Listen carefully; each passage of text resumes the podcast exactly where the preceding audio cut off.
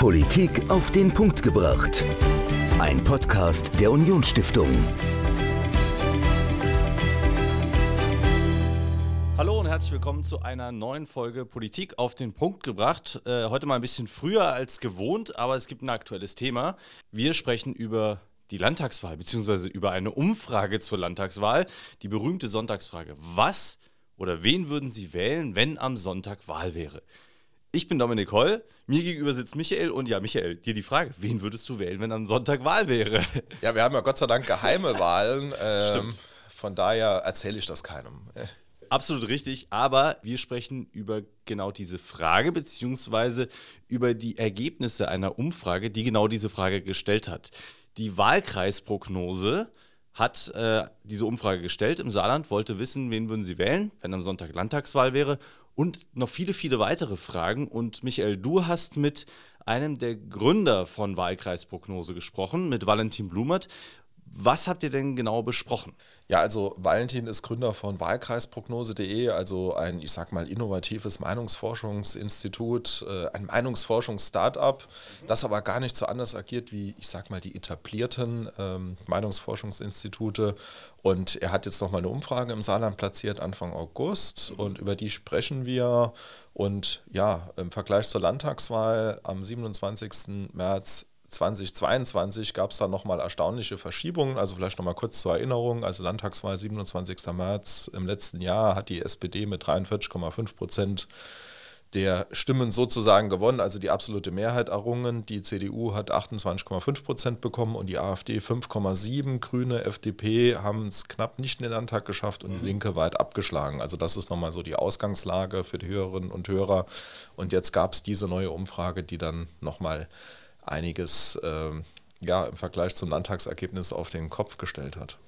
Genau, also ich habe mir die Umfrage, soweit man sie ähm, äh, ohne Abo angucken konnte, äh, auch mal angeschaut. Also erstaunlich, dass die SPD im Vergleich zur Landtagswahl eigentlich die meisten Stimmen verliert und größter Gewinner ist aber die AfD. Die ist tatsächlich in dieser Umfrage gleich auf mit der CDU, beide bei 23 Prozent. Ähm, hat dich das erschrocken? Also es hat mich in dieser Deutlichkeit schon erschrocken, muss ich ganz ehrlich sagen, ähm, weil man verortet ja diese äh, starken AfD-Ergebnisse eher im Osten, also diese Umfrageergebnisse. Mhm.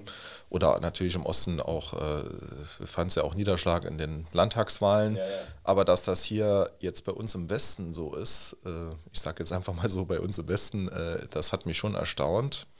Aber ähm, mit Valentin habe ich darüber gesprochen, ähm, so diese Umfrageergebnisse der AfD auf Bundesebene, die ja auch durch die Decke gingen in der letzten Zeit. Ähm, das ist eigentlich nur ähm, auch ein, ein, äh, eine Konsequenz, dass im Westen die Zahlen für die AfD hochgehen und ähm, das Saarland ist halt ein Land mit großen Herausforderungen und von daher ist es vielleicht gar nicht so überraschend, ähm, wie es ist. In den genauen Details dieser Umfrage, die haben ja nicht nur gefragt, wen würden sie wählen, sondern noch viel, viel mehr. Was wurde denn da zum Beispiel noch gefragt? Also was fandest du auch interessant an Ergebnissen, die bei dieser kompletten Umfrage rausgekommen sind? Ja, so Politikkompetenz. Ähm, also wenn man sich jetzt mal anschaut, äh, dass die AfD in Feldern wie Migration, also Herausforderungen oder Bewältigung der Herausforderungen der Migrationspolitik weit vorne liegt okay. oder auch bei dem Thema Bekämpfung von Preissteigerungen. Also habe ich mir schon die Frage gestellt, ähm, ich verbinde ja Politik auch immer mit äh, kompetenten Personen und ja. äh, jetzt ist die AfD ja keine Partei, die sich äh, mit solchen Fähigkeiten hervortut, zumindest mal aus meiner Sicht nicht. Also da frage ich mich schon, wie verbinden die Bürgerinnen und Bürger oder die befragten Bürgerinnen und Bürger die Politikkompetenz mit äh, dem Ergebnis? Und mhm. ähm, ja, das hat mich dann auch nochmal ein Stück weit überrascht. Das andere ist das Thema kommunale Ergebnisse, also dass in vielen Gemeinden des Saarlandes die AfD auch zweitstärkste Partei wurde bei diesem okay. Landtagswahl. Ab Ergebnisabfrage. Also das hat mich schon erstaunt und dass es auch Ausreißer gab, wie Blieskastel oder Weißkirchen, wo die AfD besonders stark in den Umfragen jetzt war.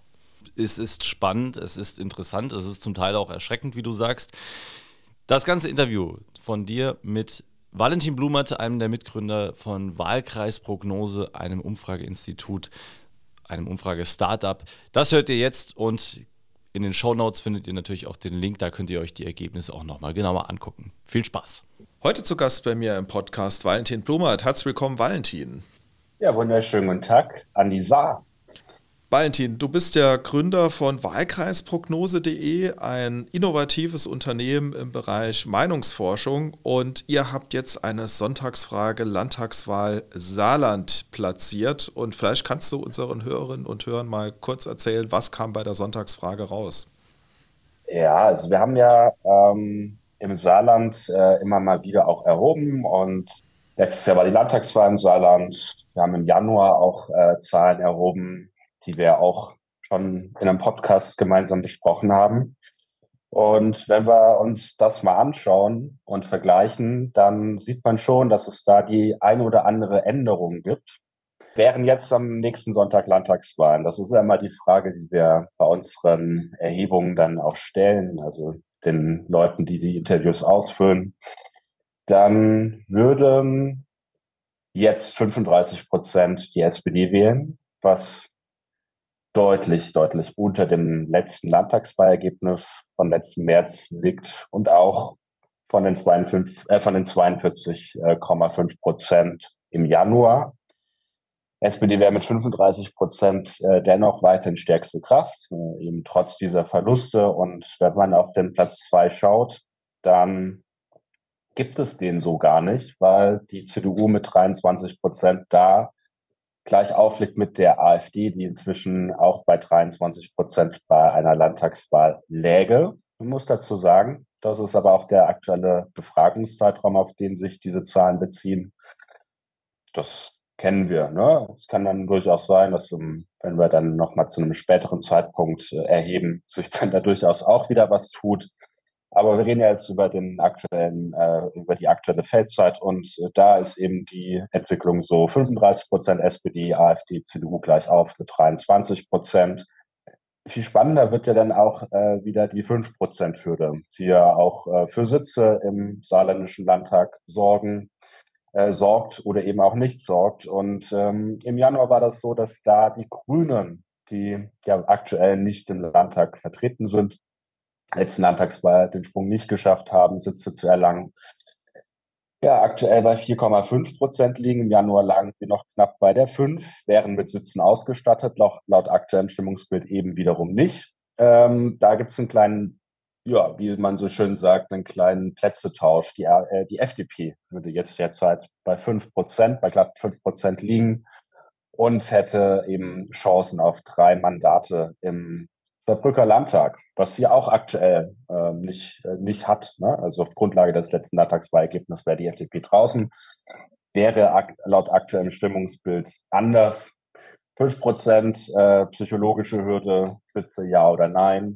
Es ist auch hier bei der FDP alles andere als sicher, dass sie jetzt zum aktuellen Zeitpunkt drin wäre. Würde ganz, ganz knapp reichen. Äh, andere Parteien spielen tatsächlich ähm, hat sich nicht groß was geändert im Vergleich zu Januarerhebungen und auch im Vergleich zur letzten Landtagswahl nicht.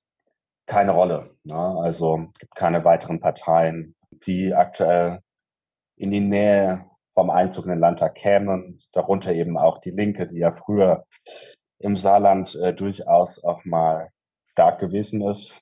Ein Prozent, das schon ein sehr, sehr ja, abgeschlagener Wert auch ist aus linken Sicht, ähm, wäre aktuell auch nicht drin. Mhm. Also Zahlen, die mich persönlich auch überrascht haben. Bevor wir jetzt noch mal ein bisschen tiefer in die Zahlen reingehen, kannst du uns vielleicht noch mal ganz kurz was äh, zu deinem Unternehmen, zur Wahlkreisprognose sagen? Und dann würden wir genau. vielleicht noch kurz über die Methodik sprechen. Also wie erhebt ihr überhaupt Daten? Genau. Ihr macht das ja ein bisschen anders wie jetzt größere oder etabliertere äh, Meinungsforschungsinstitute. Also erzähl uns was zur Wahlkreisprognose. Ja und nein. Ne? Also ähm, ich sage mal so, wir haben einfach nur einen Fokus auf ähm, ja durchaus eben diese kommunale Komponente. Das ist der Hauptunterschied, ähm, den wir da äh, zu anderen Instituten haben, dass wir eben da eine Priorität draufsetzen, auch bei der Gewichtung von der ähm, Methode, von der Umfrageerhebung unterscheidet sich da ähm, kaum etwas zu, äh, zu anderen Instituten. Wir erfinden die Welt nicht neu. Wir müssen auf äh, gegebene Methoden zurückgreifen. Das umfasst eben telefonische Zufallsstichprobe ähm, und eben auch eine ja, eine Befragung über, über Online-Panels, ne? also Online-Panels, die geschlossen sind. Das ist immer ganz, ganz wichtig an der Stelle zu sagen, ähm, dass wir ähm, natürlich immer verifizierte Personen auch in unsere Stichprobe äh, abbilden wollen. Verifiziert im Sinne von, dass die Personen auch tatsächlich ihren äh, Wohnort auch in dem Gebiet haben, äh, in dem befragt wird, ja, zum einen und zum anderen eben auch eine ja, gewisse Zufallsauswahl dort äh, über den Online-Weg äh, vonstatten geht. Das bedeutet auch, es hat auch einen ganz konkreten Sinn, dass das auch so ist, dass dann, dann dass ein Zufallsprinzip dahinter ist. Wir wollen ähm, bei unseren Umfragen die Bevölkerungsrealität abbilden. Wir wissen aus, äh, aus Bestandsdaten, dass, ähm, dass ja, also ich sage mal so, dass mal so so ein Drittel, der sich für, für, für politische Inhalte sehr stark interessiert. Es gibt dann noch mal ein weiteres Drittel, äh, was angibt, dass das eher mittelmäßig sei und Personen, die eben sagen, sie würden sich nicht für politische Inhalte interessieren, wollen wir eben auch drin haben in unserer Stichprobe. Das hat einfach den Sinn, dass die Personen, die wir da abfragen oder die wir befragen, äh, natürlich wahlberechtigt sind und ähm, die Wahlberechtigten die, die Tatsache, dass Personen wahlberechtigt sind, äh, nicht davon abhängig ist, ob sie politisch interessiert sind oder nicht, ähm, aber eben auch abgebildet werden müssen in solchen Stichproben. Äh, darauf achten wir sehr stark. Deswegen geschlossene Online-Panels, ähm, dass eben nicht nur ja, interessierte Menschen, ja, also ich meine, klar, die Wahrscheinlichkeit äh, oder die, äh, die, äh, die Tendenz, dass Personen, die sich für politische Inhalte interessieren, auch an solchen Umfragen tendenziell dann nicht nur ihr teilnehmen, sondern auch zum Beispiel Umfrage zu Ende machen, äh, wiegt höher als, äh, als Personen, die sich dafür nicht, nicht so stark interessieren. Da arbeiten wir eben auch dran, ähm, genau sowas zu vermeiden, dass es da eben diese, ja, dass es eben diese, diesen Bias, eben diese Fehlerqu Fehlerquellen an der Stelle gibt. Ähm, das zur Methodik, na, dass wir dort eben eine ähm, ja, gewisse Durchmischung auch haben die wir natürlich dann aber trotzdem auch, äh, wie gesagt, wir haben immer Rohdaten, äh, die wir erstmal vorliegen haben. Die Frage ist ja mal, was man mit diesen Rohdaten tut, wie man sie gewichtet. Und das ist eben auch ein Gewichtungsmerkmal, äh, das politische Interesse und ja, durchaus auch die Untersuchung, wie, wie sicher eine Wahlteilnahme ist. Ja, also wahlberechtigt heißt ja nicht, die Personen auch alle zur Wahl gehen. Aber bei der letzten Landtagswahl gesehen, äh, aus dem Kopf heraus weiß ich, dass man, glaube ich, so roundabout 61, 62 Prozent, vielleicht auch ein Ticken mehr, äh, irgendwie eine Kommazahl ist dann noch da, ne, die eben auch am Ende bei der Wahl teilgenommen haben. Das sind Sachen, die sehr wichtig sind, dass man die in der, äh, in der Umfragegewichtung auch berücksichtigt. Ja. Hm. Und äh, ich habe es gesehen, also ihr habt vom 1. bis zum 7. August befragt und äh, genau 738 waren in der Stichprobe. Äh, genau. Vielleicht nochmal, wie, wie kann ich mir das konkret vorstellen? Also wie viele von den hm. 738 habt ihr angerufen? Wie viele haben eine E-Mail bekommen? Oder wie läuft das mit dieser Online-Befragung? Also, dass hm. du da vielleicht noch ein, zwei Sätze dazu sagst. Ja, es ist so, dass wir ähm, in dem Fall rein online gearbeitet haben. Ich will dazu auch nochmal erklären. Das ist immer auch ganz wichtig. Ne? Also wer sind diese Personen, die dann auch online abstimmen? Das sind Personen, die auch über Offline-Wege rekrutiert worden sind, ähm, über ganz viele verschiedene Wege. Ja? Das bedeutet, äh, es gibt verschiedene, verschiedene Optionen, wie du Menschen äh, rekrutierst. Am Ende ist es nur so, dass die Leute eben online abstimmen ähm, also über den Online-Wege abstimmen, aber eben nicht zwangsläufig nur, ähm, ja, was weiß ich, über eine Push-Nachricht irgendwo im Browser ähm, oder auf irgendeiner Webseite darauf gestoßen sind und dann irgendwie im Online-Panel landen, sondern sind eben auch Menschen, die, ja, ich, ich nenne jetzt einfach mal ein Beispiel, die sich dazu bereit erklärt haben, beim Supermarkt, ja, die beim Supermarkt eingekauft haben, und dann eben äh, an, an, gewissen, an gewissen Sachen teilnehmen und äh, da auch ihre Erklärung, also ihre, ihre, ihre, ihre Einwilligung dazu abgegeben haben, zukünftig an sowas teilzunehmen, äh, teil, teilnehmen zu können, beziehungsweise eingeladen werden zu können. Ob sie es dann tun, ist immer die andere Frage. Aber ähm, im Grunde genommen entsteht sozusagen die Präsenz in einem dieser Online-Panels auf diesem Wege, ja, dass sie eben auch offline rekrutiert worden sind oder das ist eben die andere Geschichte. Zum Beispiel in, einem, in, einem, in der telefonischen Zufallsstichprobe dann eben im, im Sample gelandet sind und äh, daraufhin dann eben ihre Einwilligung äh, gegeben haben, auch zukünftig ähm, an, äh, bei Befragungen ähm, angeschrieben werden zu können. Ähm, Also es ist im Grunde genommen eine Quellenvielfalt, die in meinen Augen extrem wichtig auch ist, um dass diese, damit man diesen, mit diesen Rohdaten auch irgendwie was anfangen kann. Also es ist eben nicht nur aus einem Weg, sondern äh, aus verschiedenen Wegen ähm, eine Rekrutierung erfolgt. Die Fragensumgebung als solche war dann eben nur online. Ja. Ja, äh, vielen Dank, dass du uns da auch noch mal ein bisschen mitgenommen hast. Äh, jetzt können wir vielleicht so ein bisschen in die Zahlen einsteigen. Ähm, du hast ja eben die Prozentzahlen genannt, also die große Sonntagsfrage. Ja. Aber wenn man jetzt mal so in die Alterskohorte geht und äh, also was mich wirklich schockiert hat, war halt, dass die AfD doch in deiner Umfrage oder in eurer Umfrage so hm. viel zulegen konnte. Und man denkt ja, also ich hätte ich hätt jetzt persönlich gedacht, so AfD-Wähler, das sind ältere Menschen, die äh, mhm. ja vielleicht äh, unzufrieden sind. Aber wenn ich jetzt mhm. bei euch in die Alterskohorten reingucke, bei den 35 bis 45-Jährigen 33 Prozent würden AfD wählen. Bei den 45-Jährigen bis 60-Jährigen 31 Prozent. Also das sind so die steig, äh, starken Kohorten und bei den über 60-Jährigen genau. sind es nur 16 Prozent. Also das hat mich völlig Genau überrascht. wie bei den Jungen. Ne? Genau wie bei ja. den Jungen. Ne? Also das die Jungen wählen auch nicht AfD. Auch, Genau. Ja, das ist das tatsächlich auch höchst, äh, also was heißt, äh, ich würde jetzt sagen, bemerkenswert. Das ist an der Stelle nicht bemerkenswert. Das ist im Grunde genommen ähm, eine Verteilung, äh, die wir auch in aktuellen Trends äh, aus anderen Ländern haben, die sich da auch deckt. Also ähm, die AfD ähm, eben bei den über 60-Jährigen und eben bei den ja, bei den Erstwählern und eben bei den Wählern dann noch bis 25er, wo auch Erstwähler automatisch drin sind, aber nicht alle Erstwähler sind. Ähm, das sind im Grunde genommen immer die, die klassischen Gruppen, wo die AfD durchaus eher Defizite hat. Aber, muss man da eben auch sagen, äh, haben, was wir da sehen, ist, äh, dass sie da auch zulegt. Ja? Also im Vergleich zur letzten Landtagswahl. Ich gucke mal ganz gerne nochmal ähm, rein in die, in die Daten. Und äh, was wir da eben sehen, ist, dass die AfD ähm, bei der letzten Landtagswahl ja durchaus ähm, eigentlich überall die 5%-Hürde ähm, ähm, auch geschafft hat. Ähm, da war die Ausnahme eben die über 60-Jährigen. Da waren es äh, rund drei Prozent und bei den Jungen war es eben auch nur knapp drüber mit 6,2. Äh, das ist bemerkenswert, ja, dass sie dort eben auch durchaus stark zulegt. Also vor allen Dingen eben äh, diese, diese, ja, diese, diese Auf, Aufholbewegung bei den über 60-Jährigen. Wie gesagt, sie kommt von drei Prozent bei den über 60-Jährigen, steigt jetzt aktuell auf 16 Prozent.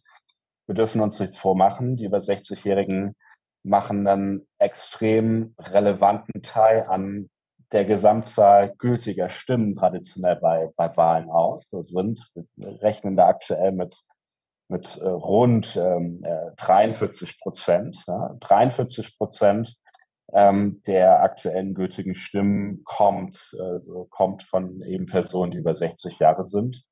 Können wir eben mal rüber rechnen, 16 Prozent haben oder nicht haben für eine Partei. Aber das Gesamtergebnis macht schon was aus. Ja, das zieht hoch. So erklärt sich dann ja dadurch auch äh, durchaus eben dieser finale Sonntagstrend. Äh, hinzu kommt ja, wie du schon richtig gesagt hast, ganz klare Schwerpunkte eben bei den 35 bis 60-Jährigen waren jeweils eben auch durchaus Gruppen, vor allen Dingen die ja 45 bis äh, äh, 60-Jährigen, ne? wo die SPD zum Beispiel auch extrem stark gewesen ist bei der letzten Landtagswahl, ähm, rund 43 Prozent gehabt hat, zahlt eben auch in einem gewissen Maße aktuell aufs Konto der AfD ein. Ja. Aber was glaubst du, dass, also äh, gerade die Alterskohorte 35 bis 45-Jährige, da hat die AfD ja mit Abstand das beste Ergebnis, also 33 Prozent AfD wählen. Äh, womit erklärst du dir das? Also sind das so Themen wie Abstiegsangst, Wohlstandsverlust äh, oder Angst vor Migration? Also was glaubst du, sind da die Gründe, dass die gerade in dieser Alterskohorte, also junge Familien sind das ja auch, mhm. junge Menschen, so gut abschneidet? Das ist, äh, würde ich sagen, ist, äh, ist, ist, die Motivlage, warum Menschen AfD wählen, ähm, auch zum aktuellen Zeitpunkt sind, sind ähnlich gelagert. Äh, das hat viel auch mit, mit der Performance der Bundesregierung zu tun, hat einfach mit einer Grund, grundsätzlichen Skepsis äh, auch zu tun, wie es weitergeht. Ich will das auch gar nicht irgendwie ähm, in, in die eine oder andere Art und Weise relativieren oder eben herunterspielen. Ja, ähm, ich kann einfach reden, was, was man äh, auf, auf Grundlage dieser Daten interpretieren kann, warum Menschen in die eine oder andere Richtung wählen. Das sind die Motive zum, zum derzeitigen Zeitpunkt. Wir haben auch auch durchaus äh, Geschichten, ähm, Migration, innere Sicherheit, äh, die, die nicht unwesentlich sind, die wieder performen oder beziehungsweise wieder als Themen auch, in den, auch in, im, im Mittelpunkt der politischen Debatte sind. Dazu, wir müssen trotzdem nochmal über die 60-Jährigen reden. So, schon sowas wie, einen, wie, wie so eine, ja, wie soll man es diplomatisch ausdrücken, schon wie so eine gewisse Art und Weise der, der Verschiebung und der Veränderung, dass die AfD durchaus dort auch in Milieus jetzt auftritt, wo sie davor im repräsentativen Sinne von, von einem gewissen Anteil der Menschen als unwählbar deklariert worden ist. Das hat sich ein Stück weit geändert. Die Tore sind offener geworden, auch die AfD zu wählen. Und äh, dann erklärt sich dann auch durchaus, warum sind auch zum Beispiel bei über 60-Jährigen plötzlich ähm, auch dann mal jetzt ähm, Bezug auch auf das Saarland 16 Prozent bei einer Landtagswahl erreichen würde zum aktuellen Zeitpunkt. Da hat sich schon ein bisschen was geändert. Ähm, nicht vom inhaltlichen Sinne, dass diese Partei die politische Mitte gerückt wäre. Ja, also äh, Politikwissenschaftler streiten über dieses Thema, in welcher, äh, welcher ideologischen Ecke diese Partei liegt. Ähm, ich würde mal sagen, äh, wenn man sich äh, seriöse, die seriöse Forschung da auch anschaut, dann ähm, ist die Partei schon eher nach rechts gerückt. Aber das muss dann nicht unbedingt ähm, mit, ähm, mit dem, wie Wähler oder wie, wie Bruchteil der Wähler auch ähm, dann ähm, auf Motiv, auf Grundlage von Motivlage ähm, abstimmt, beziehungsweise sich vorstellen könnte, abzustimmen, äh, korrelieren. Ja? Und insofern könnte man dann an der Stelle sagen, ja, da ist sie vielleicht in Milieus vorgedrungen, die sonst eher der politischen Mitte zuordbar gewesen sind. Das hat sich schon ziemlich massiv geändert. So gewisse Kappungsgrenzen, die man auch über diese na, Kappungsgrenzen im Sinne von da gibt es irgendwie eine Grenze und dieses Potenzial wird die AfD niemals, niemals übersteigen. Ja, also die sind in, den, in der letzten Zeit immer mehr nach oben zu korrigieren. Äh, also sie wurden, die konnte man, die musste man immer mehr nach oben korrigieren. Diese sogenannte Kappungsgrenze, die liegt eben nicht mehr bei rund 20 Prozent, sondern die liegt bundesweit schätzungsweise mittlerweile bei 30 Prozent durchaus. Ne? Und die Frage ist halt, wie lange das anhält. Wir sehen das im Beispiel der Grünen sogenannte Kappungsgrenzen liegen, lagen irgendwann äh, bei, äh, ja, im Vorfeld der letzten Bundestagswahl 2021 meines Wissens aus dem Bauch heraus bei, was weiß ich, äh, roundabout 50 Prozent. Das ist inzwischen irgendwie auf 38 Prozent gesunken. Also Kappungsgrenzen sind äh, oder Potenzialgrenzen, sagen auch manche dazu. Äh, Potenzialgrenzen sind, äh, sind dann auch nicht forever gepachtet, sondern können sich dann eben auch verändern. Und in dem Fall, in dem Sinne der oder in, in Bezug auf die AfD, ändern sie sich eben gerade ähm, Richtung nach oben. Ja, also äh, auf jeden Fall äh, sehr interessante und natürlich auch erschreckende Zahlen. Äh, was mich auch ein bisschen schockiert hat, war das Thema Parteienkompetenzen. Ähm, dass die AfD in den Themen innere Sicherheit, ähm, aber auch natürlich Migration, Preissteigerung, dass die Partei mhm. da extrem hohe Kompetenzwerte oder ihr extrem hohe Kompetenzwerte mhm. zugeschrieben wird. Also das deckt sich ja jetzt nicht so mit meinen Beobachtungen, äh, was die parlamentarische Arbeit angeht. Äh, und dass die CDU auch in diesen Gebieten extrem verloren hat zu Ungunsten mhm. oder zugunsten mhm. der, der AfD. Äh, vielleicht können wir noch mal so ein bisschen über dieses ja. Thema Parteikompetenzen reden. Also wer ist in welchen Politik oder wer wird in welchen Politikfeldern als kompetent wahrgenommen? Erzähl ja, also ähm, da würde ich auch an der Stelle mal wieder die, ähm, ja, die Zahlen von Januar gegenüberstellen. Was wir neu abgefragt haben, war dieses Mal das Thema Migration und Asyl. Wie gesagt, ist gerade in der öffentlichen Debatte lohnt sich eben auch äh, hier ein Kompetenz-Sachurteilsbild mal einzuholen. Da ist es aktuell so, dass die AfD mit 25 Prozent äh, von den wahlberechtigten Saarländern ne, mit relativer Mehrheit als äh, kompetent eingestuft wird. Klammer auf 25 Prozent sind das, Klammer zu hier eben SPD und die CDU ähm, auch ein, etwas abgeschlagen sind, ne, mit 18 bzw. 19 Prozent, die 19 Prozent äh, für die CDU ein bisschen, äh, also ne, kaum Unterschiede, bisschen Tendenz, äh, dass sie da höher eingestuft wird äh, in Sachen äh, Kompetenzzuschreibung, die CDU als die SPD. Ansonsten ja, die klassischen Felder der inneren Sicherheit, durchaus, ähm, wenn man das bundesweit äh, betrachtet, durchaus äh, gelagert, natürlich eher bei den Unionsparteien. Wir müssen dazu sagen, ähm, im Januar kam da ein Kompetenzwert ähm, raus, der für die SPD aus SPD-Sicht eher äh, vorteilhaft war. Da lag sie nämlich mit 32 Prozent knapp vor der CDU.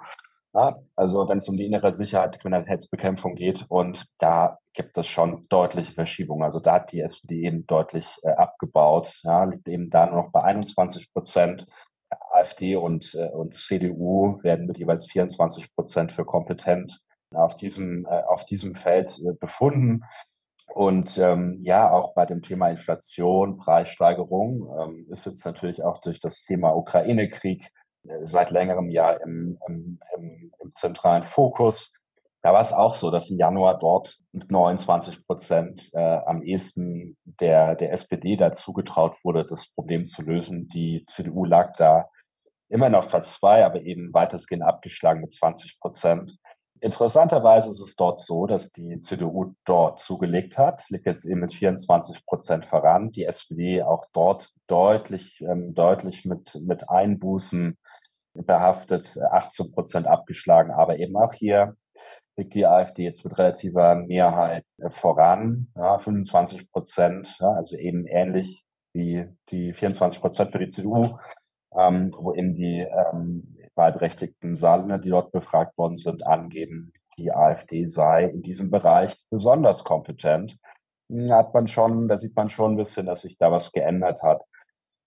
Wenn man auch auf diesem Thema ähm, Preise und auch, ähm, auch wirtschaftliche Ungleichheit bleibt, ja, dann kommen wir ganz schnell auch zum Thema Armutsbekämpfung. Und auch dort sagen inzwischen 18 Prozent, dass die AfD dort kompetent sei. Also am ehesten dieses Thema Armutsbekämpfung äh, pro, äh, lösen könne.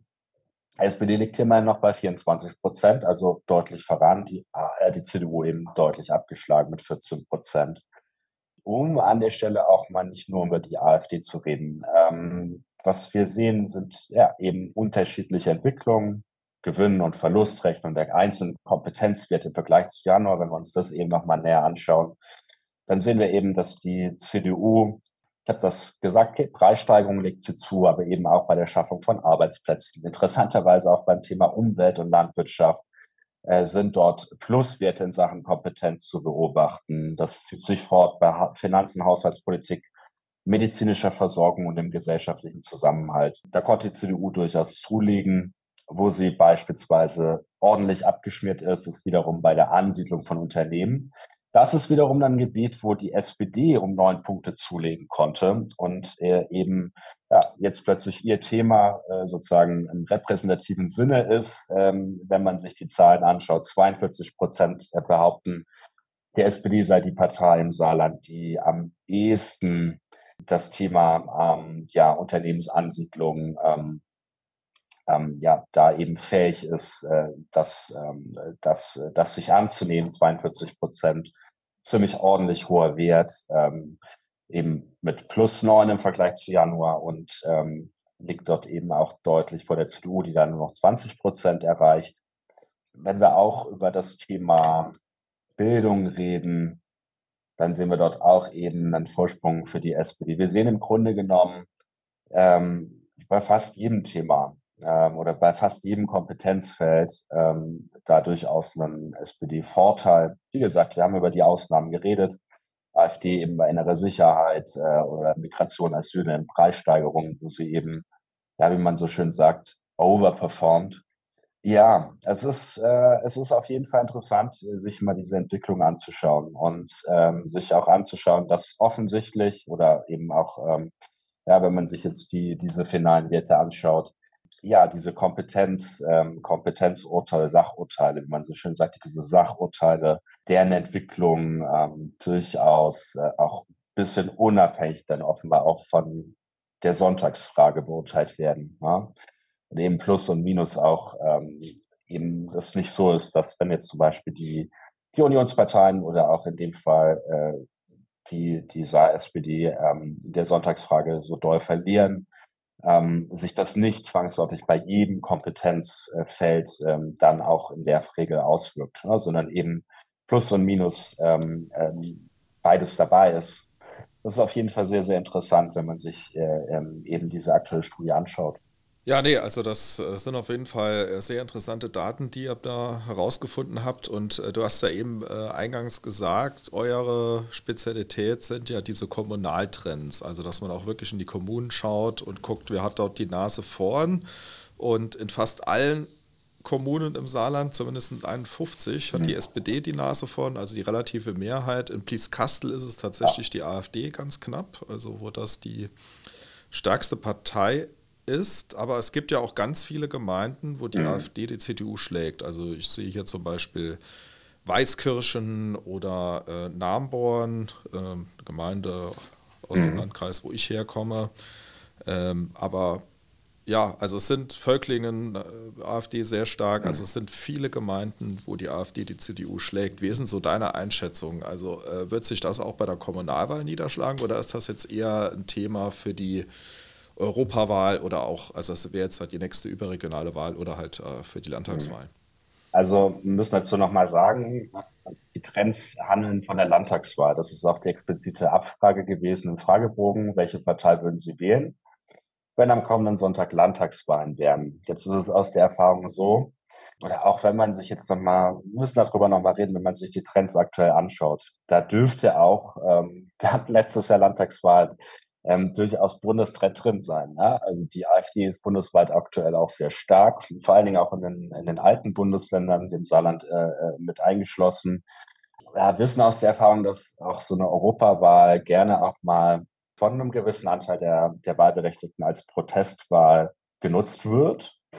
Ähm, in dem Sinne kann man schon auch mutmaßen, dass sich das durchaus dort auch äußern wird im kommenden Jahr. Bei Kommunalwahlen ist das immer so eine Geschichte. Wir haben aus der Erfahrung gesehen, aus der Erfahrung immer ganz unterschiedliche Tendenzen. Es ist manchmal so, dass die Kommunalwahlen durchaus auch als, als Protestplattform genutzt werden. Wir wissen das nicht, wie das sich im Saarland auswirkt. Diese Frage hatten wir aktuell nicht gestellt, diese kommunale Abfrage. Ist aber auf jeden Fall in der Planung für kommende Studien. Vielleicht kann man dann da an der Stelle noch mal ein bisschen besser drüber reden, ähm, inwieweit, ich kann dann einfach eine seriöse Aussage treffen, inwieweit, inwieweit es da Korrelation zum Bundes- bzw. Landestrend gibt oder eben halt auch nicht.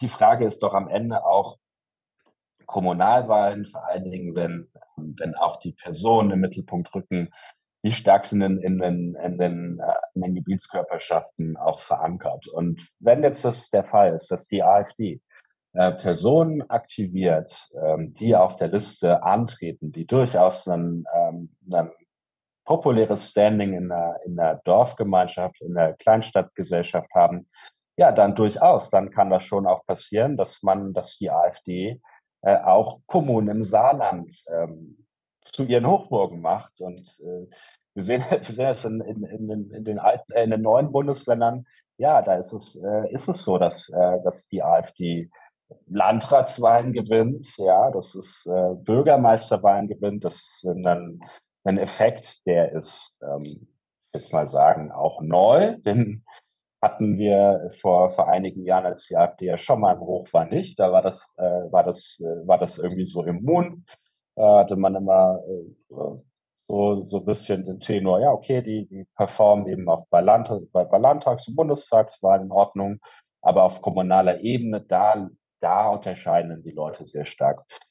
Wir sollten nicht so viel über mein Gefühl reden an der Stelle, aber das feine ich an der Stelle trotzdem nicht. Mein Gefühl ist schon, dass sich das vielleicht eben auch ändert, dass äh, auch mit dem, ne, auch vorhin über Kappungsgrenzen geredet, ne? Ähm, und eine Kappungsgrenze oder eine, eine Eingrenzung oder eine, eine Beschränkung der AfD-Wahlen nur eben auf Landtags- und Bundestagswahlen dass das weiterhin so ist, das, ähm, das vermute ich nicht, dass sich das durchaus auch auf kommunaler Ebene zeigen kann. Das ist mein Gefühl. Wir werden das trotzdem abfragen und ich glaube, dann, ähm, dann ist es auch noch mal einfacher, darüber zu urteilen, ähm, wie weit das eine Rolle spielt. AfD wählen oder Wählbarkeit ähm, möglich für, für kommunale Parlamente und vor allen Dingen dann eben auch, wie die Entwicklung ist. Ja, und, äh, wie gesagt, Wähler sind nicht gepachtet. Das gab, äh, gab ein, ein super tolles Interview wenn man auf YouTube geht, ich glaube, das war der ähm, Herbert Wehner, ähm, war, ein, äh, war ein alter SPD-Politiker, der das mal gesagt hat, ähm, dass man, dass, dass, dass, dass man Wähler nicht gepachtet hätte, sondern Wähler auch ihr Wahlverhalten ändern. Und so kann das natürlich auch mit der AfD sein. Ja, kann sein, dass die AfD nächstes Jahr wieder schwächer wird.